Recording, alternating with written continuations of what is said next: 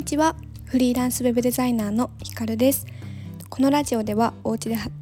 お家で働くフリーランスウェブデザイナーの私ひかるがフリーランスとして自分らしさを生かした心地よい生き方や働き方を追求していく中で感じたことをゆるっとお話ししているラジオです。すいません。冒頭で噛みました、えー、10月になりましたね。皆さん9月の振り返りと10月の計画計画立てはできましたでしょうか？私は今日時間をとってやりました。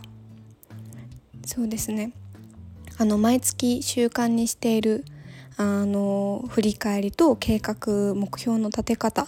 について私なりの方法ルーティンについてはラジオの6回目の放送でお話ししているのでもしよかったら参考にしてみてください。今日はですねえーと、タイトルにも書いたんですけれども1日単位での PDCA を回すことが大切ということをテーマにお話ししたいなと思います。えーとまあ、要するにそのスケジュール管理の方法というか最近実践していてすごい自分の中で良かったなって思ったことがあったのでシェアしたいなと思いました。はい。皆さんはその1日単位でのスケジュールを立てる時にどんな風に立ててますか？私は今まで To Do リストを作ってあの紙に書き出してでそれをあのこなしていくっていう感じだったんですけども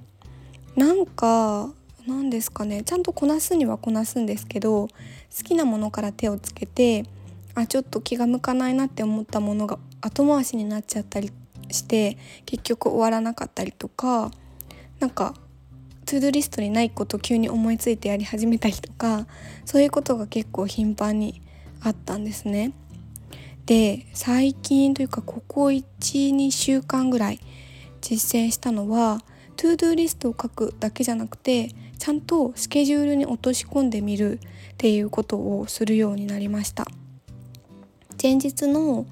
夜に次の日の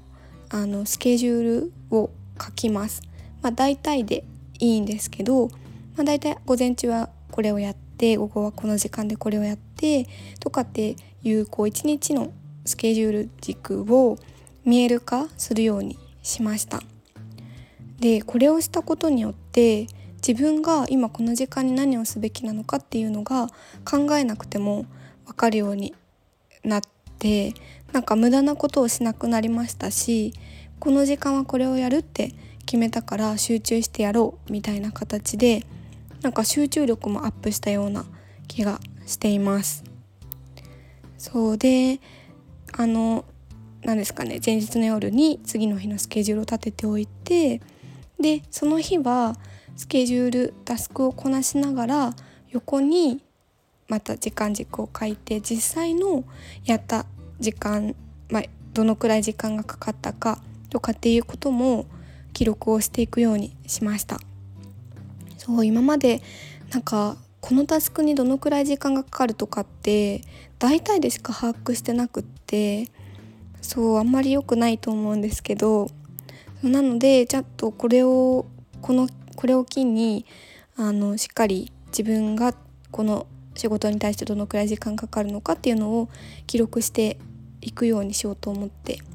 で始めて2週間ぐらいですけど早速あこれはこのくらいで終わるんだなとか意外とこれはすごい時間かかるんだなとかっていうことが見えてきて、なんかなかなかいいなって思ってます。そうでそのタスクにかかる時間が分かるだけじゃなくって例えばお昼を食べた後は眠くなるなとかこの時間はあんまり集中力がもったいないなとかそうっていうのも分かってきたんですよね。でそういう気づいたことっていうのを PDCA の C のところで記録をしていくようにしています。そうこの12週間で私の発見はやっぱり午前中が一番集中できるので午前中は作業時間っていうことでブロックをするっていうこととあとはなんか意外と朝タスクに取り掛かる前とかお昼食べ終わって休憩挟んでからタスクに取り掛かる前のなんか切り替えがうまくできないなって思ってだらだらなんかいろいろ SNS 見ちゃったりとかっていうことがあったのでこれをしたら仕事に取り掛かるっていうような切り替えができるものっていうのを自分の中で作った方がいいなっていう発見がありました。そう。でそんな感じでしっかり前日の夜にスケジュールを立てて次の日に実際の時間どうだったかっていうのを記録してそのギャップをもとにじゃあなんか気づきは何だったのかじゃあ何をするのかっていうのをチェックして次のアクションを考えていくっていうような感じで1日単位の PDCA を回していくことを意識するようになりました。うん、まだちょっと始めて間もないんですけどもやっぱり時間を記録していくっていうことって大事だなと思うようになりましたね。もし何かうん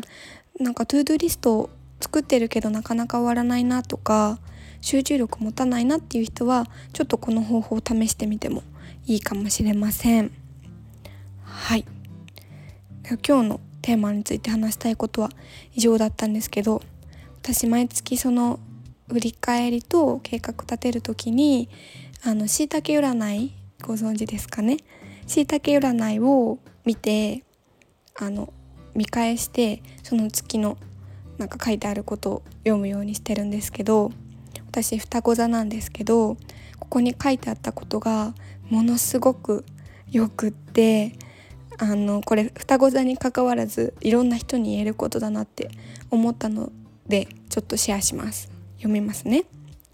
今までやってきたことがこの時期に一つの形になっていくから絶対に諦めないで自分を信じてやってみる。